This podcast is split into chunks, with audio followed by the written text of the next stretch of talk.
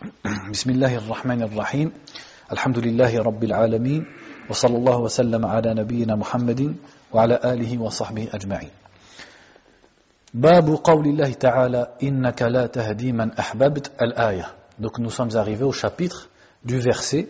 Donc il a intitulé le chapitre par un verset du Coran.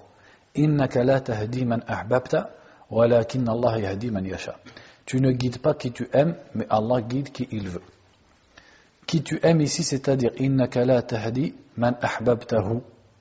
Tu ne guides pas la personne que tu aimes, mais Allah guide qui il veut. Ou alors on peut le comprendre man Allah. Dans le sens, tu ne guides pas celui que tu aimerais guider. C'est pas dans le sens où tu l'aimes lui, mais tu aimerais qu'il soit guidé. Donc il y a ces deux façons de comprendre le verset qui ne se contredisent pas. Donc tu ne guides pas qui tu aimes. Donc Allah Azzawajal dans ce verset s'adresse au prophète sallallahu alayhi wa sallam en disant qu'il ne guide pas. Alors qu'on voit dans un autre verset qu'Allah Azzawajal dit Wa innaka la tahdi ila siratin mustaqim. Certes tu guides vers un droit chemin. Comment donc on peut allier et accorder le fait qu'ici Allah dit au prophète qu'il ne guide pas et dans l'autre il lui dit qu'il guide? Est-ce que le Coran se contredit? Se contredit pas. C'est-à-dire que la guidée, dans chaque, chacun de ces deux versets, a un sens. Si on parle de la guidée qu'on appelle Hidayatul Irshad, c'est-à-dire le fait de montrer, Hidayatul Bayan, transmettre, enseigner et montrer, alors Allah a dit au prophète Innaka wa innaka la mustaqim. Certes, tu guides vers un droit chemin. C'est-à-dire que le prophète sallallahu montre aux gens et enseigne aux gens et oriente les gens vers le droit chemin. Ça, c'est en sa capacité et c'est même son devoir. Par contre, faire qu'une personne soit sur le droit chemin et faire que son cœur soit rempli de foi, etc., est-ce que ça, le prophète le détient, sallallahu sallam? Seul Allah le détient. Ça, c'est le sens de notre verset ici. Et ça, on appelle ça hidayatu at-tawfiq. La guider dans le sens de at-tawfiq, c'est-à-dire dans le sens de permettre à la personne de le faire. Ça, ça, c'est euh, exclusif à Allah Azza wa Donc pourquoi ce chapitre ici dans Kitab al-Tawhid? C'est pour montrer que le prophète sallallahu lui-même ne peut pas guider. Donc en réalité, si vous avez bien suivi, c'est dans le même ordre d'idées que les chapitres précédents. C'est toujours pour montrer, comme le Coran le fait, que tout ce qui est adoré en dehors d'Allah ne détient pas les caractéristiques qui feraient qu'elle mériterait d'être adorée et invoquée. Et parmi ces choses-là, le prophète lui-même, sallallahu alayhi wa qui est la meilleure des créatures. Donc le chapitre d'avant, il parlait notamment des anges, qui sont les créatures les plus fortes d'Allah subhanahu wa ta'ala, et les plus pures. Maintenant, ça nous parle du prophète, sallallahu alayhi wa. Allah nous dit qu'il ne guide pas. Donc s'il ne guide pas, alors qu'en est-il du fait de faire tomber la pluie, ou secourir, hein, al c'est-à-dire secourir ou sortir quelqu'un de la détresse, etc. Donc c'est pour couper le lien entre les créatures et le prophète sallallahu alayhi wa sallam, le lien qui est mauvais et qui ne doit être qu'entre la créature et Allah. Quant au lien entre la créature et le prophète sallallahu alayhi wa sallam dans le sens de l'aimer plus que sa propre personne, de lui obéir de façon absolue, de l'imiter et de le suivre, ça au contraire c'est quelque chose auquel le shir encourageait, rahimahullah ta'ala. Donc il dit, في الصحيح عن ابن المسيب عن أبيه donc premièrement, on va s'arrêter sur Ibn al-Musayyib. Donc il rapporte dans le Sahih, selon Ibn al-Musayyib. Ibn al-Musayyib, c'est Saïd Ibn al-Musayyib. Il dit, عن ابن المسيب بفتح الياء واسمه سعيد بن المسيب ابن حزن ابن ابن أبي وهب ابن عمرو ابن عائذ ابن عمران ابن مخزوم القرشي المخزومي Donc Saïd ibn al-Musayyib, il était bien connu. Son père al-Musayyib lui-même c'était un sahabi. Il dit أحد العلماء والفقهاء الكبار السبعة من التابعين Il faisait partie des grands ulama et des sept fuqaha de la ville de Médine, dans la génération des tabi'in. Donc c'est les générations, les premières générations des tabi'in, les grands tabi'in. اتفق أهل الحديث أن مراسيله أن مراسيله أصح المراسيل Donc les gens du hadith sont tous d'accord pour dire que le hadith mursal, s'il vient de Saïd ibn al-Musayyib, c'est le mursal le plus authentique. Donc mursal, je ne vous réexplique pas. On ne va pas réexpliquer à chaque fois. قال ابن المديني لا أعلم في التابعين أوسع علما منه L'imam Ali ibn al-Madini, le cher de l'imam al-Bukhari, disait Je ne connais pas dans les tabi'in quelqu'un qui a une science plus large que lui. مات بعد التسعين وقد ناهز الثمانين Il est mort après l'an 90 à plus de 80 ans. وأبوه المسيب صحابي بقي إلى خلافة إلى خلافة عثمان. Son père al-Musayyib était un sahabi qui est mort dans le, euh, pendant le califat de Uthman radiallahu anhu.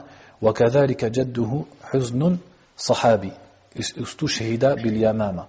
Et son grand-père, donc il dit huzn, je ne sais pas si c'est huzn ou hazan, il n'a pas mis ici les, les, les, harakat, également était un sahabi qui est mort euh, dans les, les, guerres dans Al-Yamama, c'est-à-dire à, l'époque d'Abu Bakr radiallahu anhu. قال لما حضرت أبا طالب الوفاة جاءه رسول الله صلى الله عليه وسلم وعنده عبد الله بن أبي أمية وأبو جهل فقال, فقال له يا عم Donc il dit, donc là c'est Al-Musayyab, le père de Saïd, qui était un sahabi, un Qurashi, il dit, lorsque la mort venait ou est venue à Abu Talib, c'est-à-dire lorsqu'il était proche de la mort, Abu Talib, donc l'oncle du prophète sallallahu alayhi wa sallam, qui l'a protégé, qui l'a même élevé, le prophète sallallahu alayhi wa sallam est venu le voir et il y avait avec lui Abdullah ibn Umayya ibn Abi Umayya donc qui était à, ce moment-là un des nobles de Quraysh, mais un des mouchriquins, mais plus tard il s'est converti à l'islam. Et Abu Jahl, Abu Jahl donc qui est bien connu. Donc ils étaient auprès de Abu Talib avant qu'il meure. فقال له يا عم قل لا إله إلا الله كلمة أحاج لك بها عند الله Et le prophète disait à son oncle, Abu Talib, Ya ammu, c'est-à-dire, ô oh mon oncle, dis La ilaha illallah dit qu'il n'y a de divinité à adorer qu'Allah. Une parole par laquelle j'argumenterai pour toi auprès d'Allah. C'est-à-dire, si tu l'as dit, je pourrai intercéder pour toi auprès d'Allah au jour du jugement.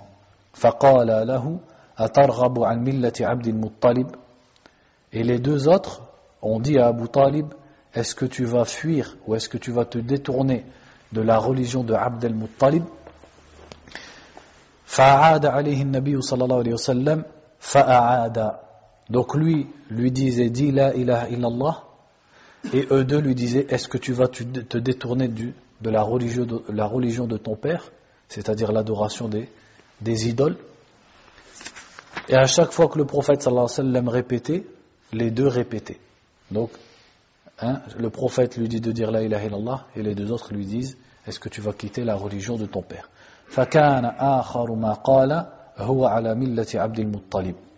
Et la dernière chose qu'il a dit, c'est qu'il était sur la religion de Abdel Muttalib.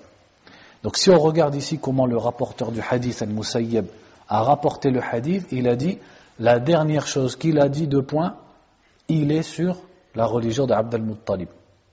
Alors que Abu Talib, est-ce qu'il est, il est raisonnable, entre guillemets, qu'il dise, en parlant de lui-même, il est sur la religion d'Abdel Muttalib Comment il va dire? Je suis sur la religion de Abdel Muttalib.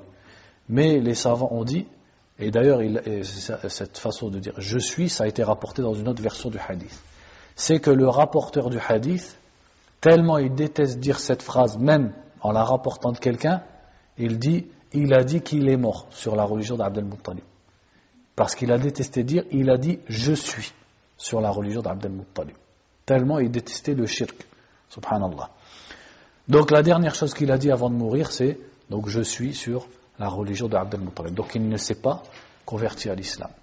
Et il n'est pas mort sur le monothéisme. Alors qu'au fond de lui, comme il le disait lui-même dans ses poèmes, et c'est pas seulement au fond de lui, mais même par ses paroles, il reconnaissait que la religion de son neveu c'était la vérité. Mais il y a une différence entre reconnaître et croire et l'iman. L'iman, c'est pas juste d'y croire et de le reconnaître, c'est aussi de l'adopter et de le suivre et de l'appliquer dans les actes et les paroles.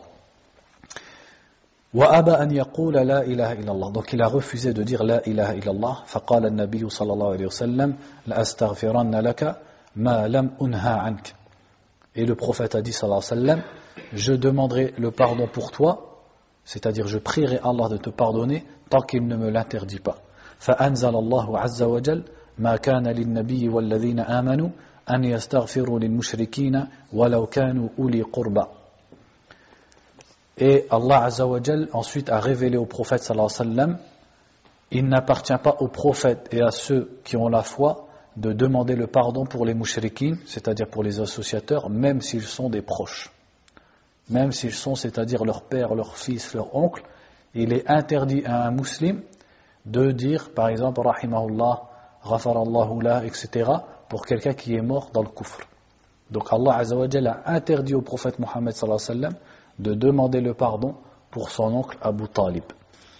وأنزل الله في أبي طالب إنك لا تهدي من أحببت ولكن الله يهدي من يشاء Et Allah également a révélé au sujet de Abu Talib, certes tu ne guides pas qui tu aimes, mais Allah guide qui il veut. Donc qu'est-ce que ça nous montre?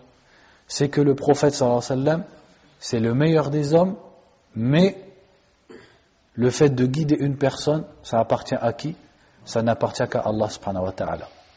Et est-ce que le prophète a pu intercéder pour son oncle alors qu'il était mouchrik Allah, Allah, lui a interdit de demander le pardon pour son oncle. Si ce n'est que le prophète sallallahu alayhi wa sallam a demandé à Allah d'alléger le châtiment de son oncle, et comme il l'a dit dans un autre hadith, son oncle sera, hein, ses pieds seront sur des braises aussi chaudes qui font que, si chaudes que euh, son, son cerveau bout de la chaleur de ses braises et il croira être la personne la plus châtiée en enfer alors que c'est celui dont le châtiment est le moins dur. Donc le prophète a tout de même intercédé pour lui, mais il n'a pas pu le sauver du châtiment. Donc qu'est-ce que ça nous montre? Que le prophète sallallahu alayhi wa sallam ne doit pas être adoré et invoqué en dehors d'Allah, puisque lui-même ne détient rien en dehors d'Allah wa ta'ala. Il ne peut pas guider une personne ni intercéder pour qui il veut, sallallahu alayhi wa sallam.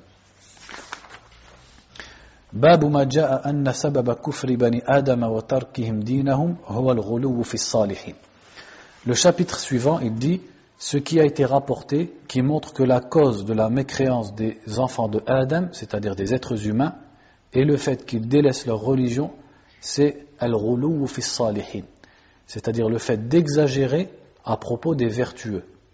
Qu'est-ce qu'il veut nous dire par là? Il veut nous dire que euh, une des causes, une des principales causes du shirk, et de l'adoration des idoles et d'autres qu'Allah c'est le fait que les gens exagèrent à propos des hommes pieux, surtout lorsqu'ils sont morts.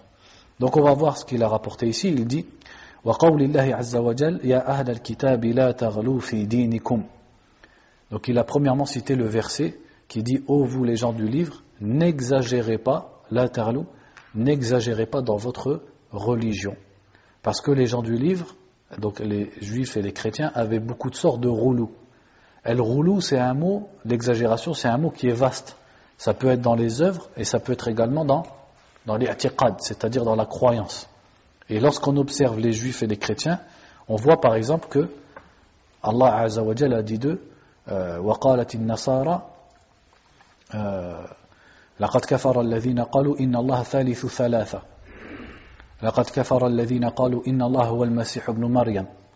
donc ils ont exagéré au, sujet de Isa.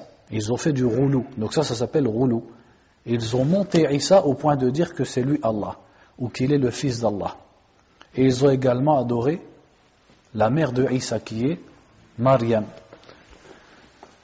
Également, lorsqu'on voit par exemple Allah Azza wa dit euh, Ya ayyuhalladhina amanu ou plutôt l'autre verset dans la sourate At-Tawbah, à propos de euh, Al-Ahbar wa Ruhban.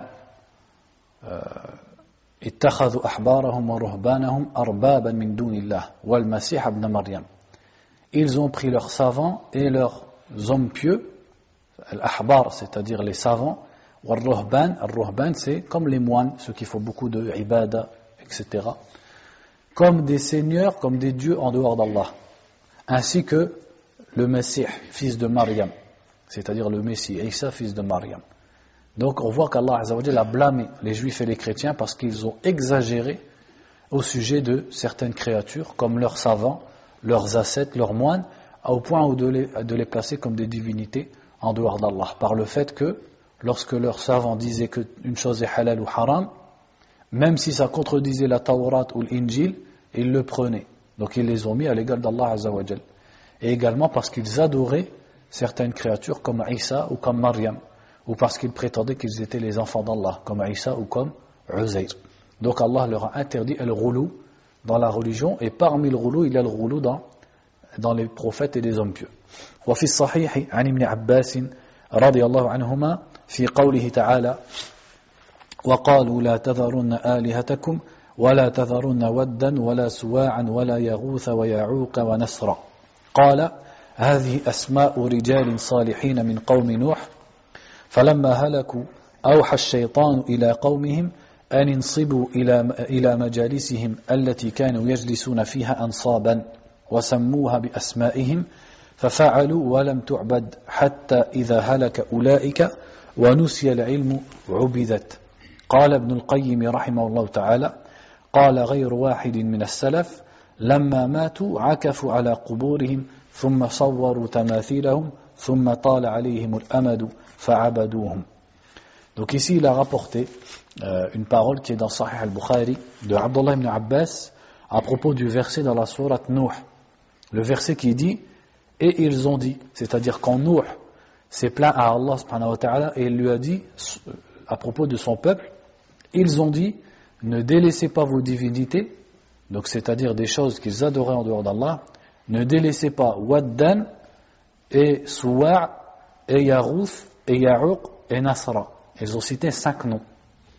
Cinq noms d'idoles, donc c'était des idoles qu'ils adoraient en dehors d'Allah. Qu'est-ce que c'était que ces idoles? Est-ce que c'était que de la pierre? Ou est-ce qu'il y avait quelque chose qui était voulu derrière? Donc Abdullah ibn Abbas a expliqué, il a dit, ce sont des, noms d'hommes pieux, d'hommes vertueux du peuple de Nuh. Donc en fait, Yarouth, Ya'uq, Wad, etc., c'était des hommes qui vivaient avant Nuh. Et il a dit ensuite, Abdullah ibn Abbas, lorsqu'ils sont morts, shaitan a suggéré à, leur peuple de dresser dans leurs assises, c'est-à-dire dans les endroits où ils s'assoient, un saban, c'est-à-dire des statues à leur effigie, et de leur donner leur nom. Et ils l'ont fait, mais sans les adorer. Et lorsque la science a été oubliée, elles ont été adorées. Qu'est-ce que ça veut dire? Dans le peuple de Nuh, donc quand on dit dans le peuple de Nuh, c'est-à-dire dans le peuple où Nuh allait naître, parce que ça c'était avant Nuh.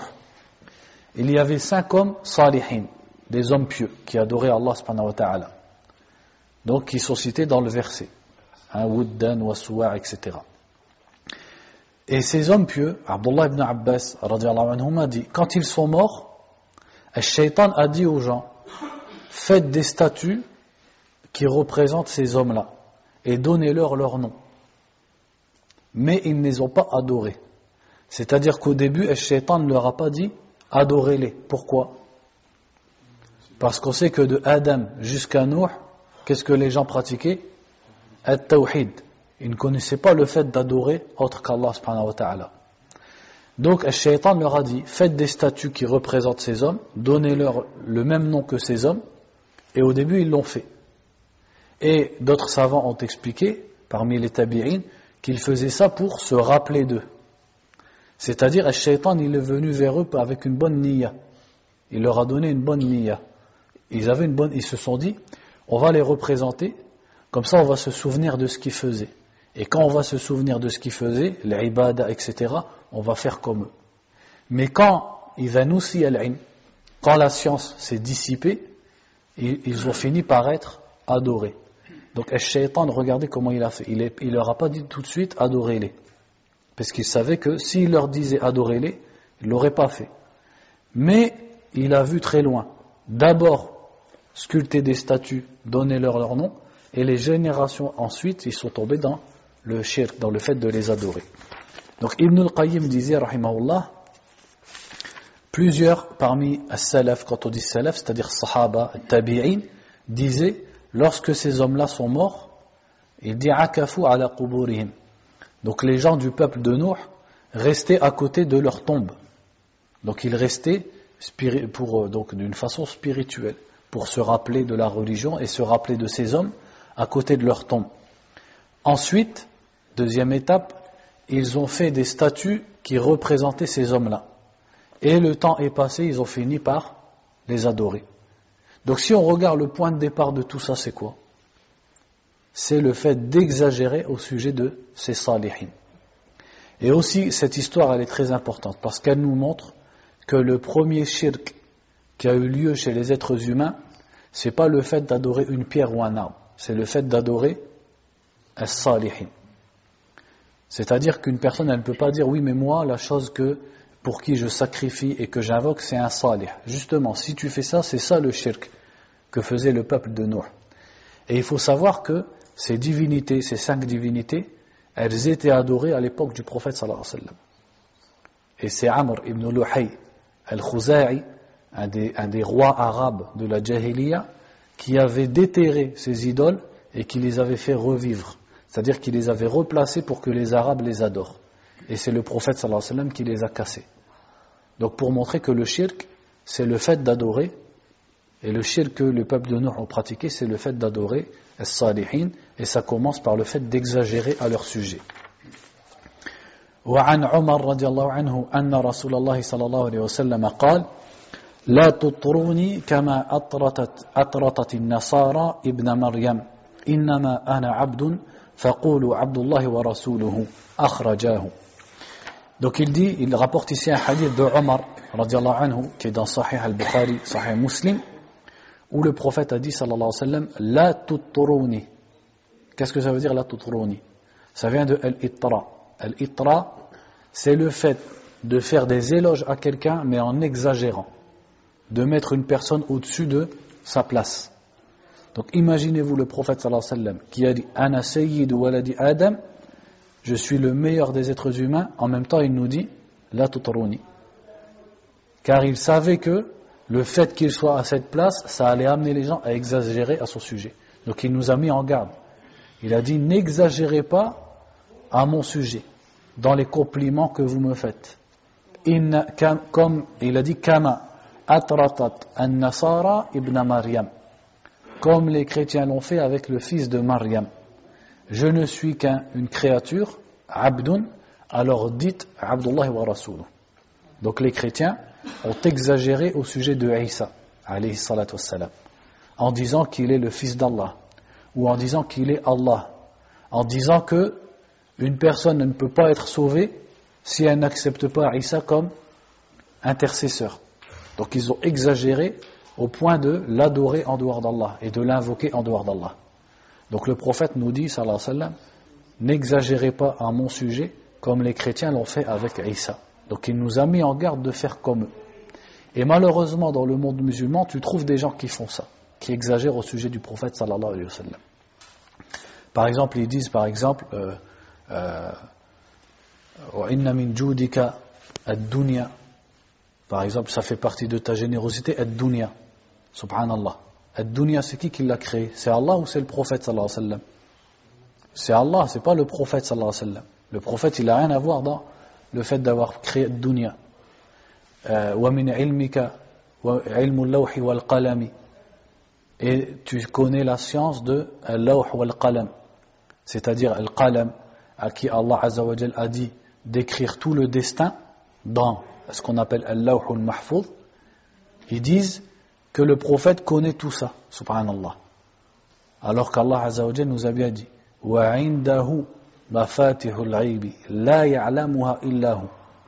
C'est auprès d'Allah que sont les connaissances de de l'invisible. Personne ne les connaît à part Allah subhanahu wa ta'ala.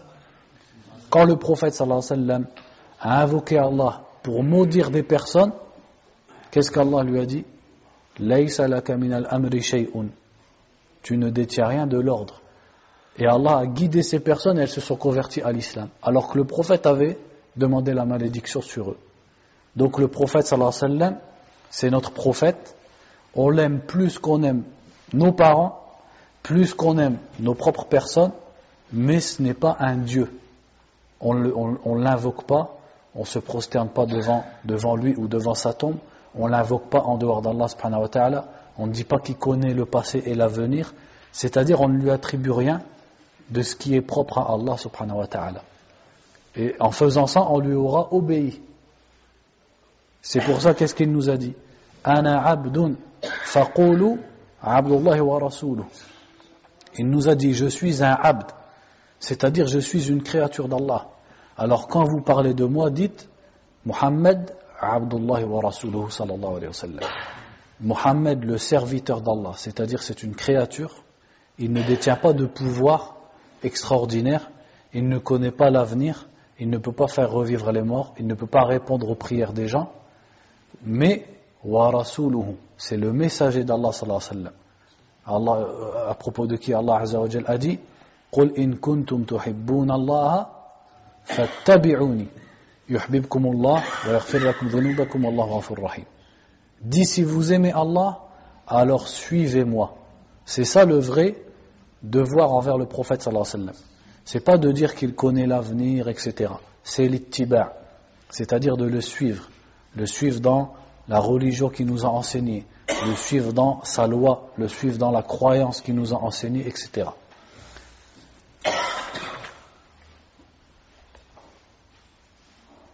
Ensuite, il dit قال رسول الله صلى الله عليه وسلم إياكم والغلو فإنما أهلك من كان قبلكم الغلو ولمسلم عن ابن مسعود أن رسول الله صلى الله عليه وسلم قال هلك المتنطعون قالها ثلاثا Ici, ensuite, il a cité deux hadiths. Le premier, il est dans le Musnad de l'imam Ahmed, où le prophète a dit, sallallahu alayhi wa sallam, wal ghulu. Attention à l'exagération. Et le prophète, sallallahu alayhi wa sallam, il a dit ça au Hajj. Il a demandé qu'on lui ramène des cailloux pour faire euh, rami au Hajj. Et il a dit, c'est des cailloux comme ça qu'il faut ramener. Et attention d'exagérer. C'est-à-dire que ce sont des cailloux de petite taille. Et vous ne devez pas exagérer en prenant des, des gros cailloux ou des pierres, ou encore pire, quand quelqu'un fait le hajj, qu'est-ce qu'il voit maintenant? Ils prennent leurs sandales, ils la jettent, etc. etc. Alors qu'il nous a dit, il y a le roulou. Même dans les cailloux qu'on prend pour le hajj, il ne faut pas exagérer. Donc, el roulou, qu'est-ce que c'est? El roulou, c'est C'est le fait de dépasser les limites dans ce que la religion nous a ordonné d'aller trop loin, de rajouter au-dessus de ce que la religion nous a ordonné, ou alors, au contraire, d'être trop laxiste, exagéré dans un sens ou dans l'autre. À dire qu'une chose elle est haram, nous on va dire qu'elle est, c'est pas grave ou elle est halal. Donc ça, tout ça c'est le roulou. Et même dans l'i'tiqad, dans la croyance, il y a le roulou.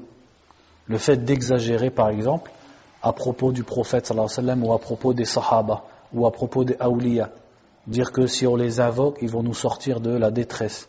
Si on leur demande la pluie, ils vont nous faire tomber la pluie. Ça, c'est du roulou, parce qu'il n'y a que Allah Azzawajal qui peut faire ces choses-là. Et ensuite, dans un autre hadith, il a dit Halaka al-mutanatti'un. Il, l'a dit trois fois Halaka al-mutanatti'un. Halaka al-mutanatti'un. Al-mutanatti'un. C'est quoi tanattu' tanattu' c'est ta'ammuq. C'est-à-dire le fait de trop chercher la petite bête dans la religion, de trop chercher des détails et des choses que le dont le prophète et les sahaba n'ont pas parlé. Par exemple, essayer, essayer de philosopher sur Allah. Ar-Rahmanu ala al Comment? Comment Allah s'est mis sur son trône? Mais s'il s'est mis sur son trône, donc ça veut dire que, etc. Ça c'est tanattu'. Le prophète sallallahu alayhi wa sallam, il nous a dit Ar-Rahman ala il nous a pas dit plus que ça. Khalas. Amanna, sami'na wa ata'na. Plus que ça, ça rentre dans at-tanattu'. C'est-à-dire le fait de chercher des questions dont la religion, elle n'a pas parlé. De chercher des détails et des explications alors que les sahaba eux-mêmes, dont Abdullah ibn Mas'ud a dit, كانوا أبر الناس قلوبا وأعمقهم علما etc c'est ceux qui avaient les cœurs les plus purs et la science la plus profonde. Mais qu'est-ce qu'il a dit également sahaba c'est ceux qui faisaient moins de. C'est-à-dire, ils ne cherchaient pas à compliquer et à chercher des choses qui sont compliquées, des questions qui n'existent pas dans la religion.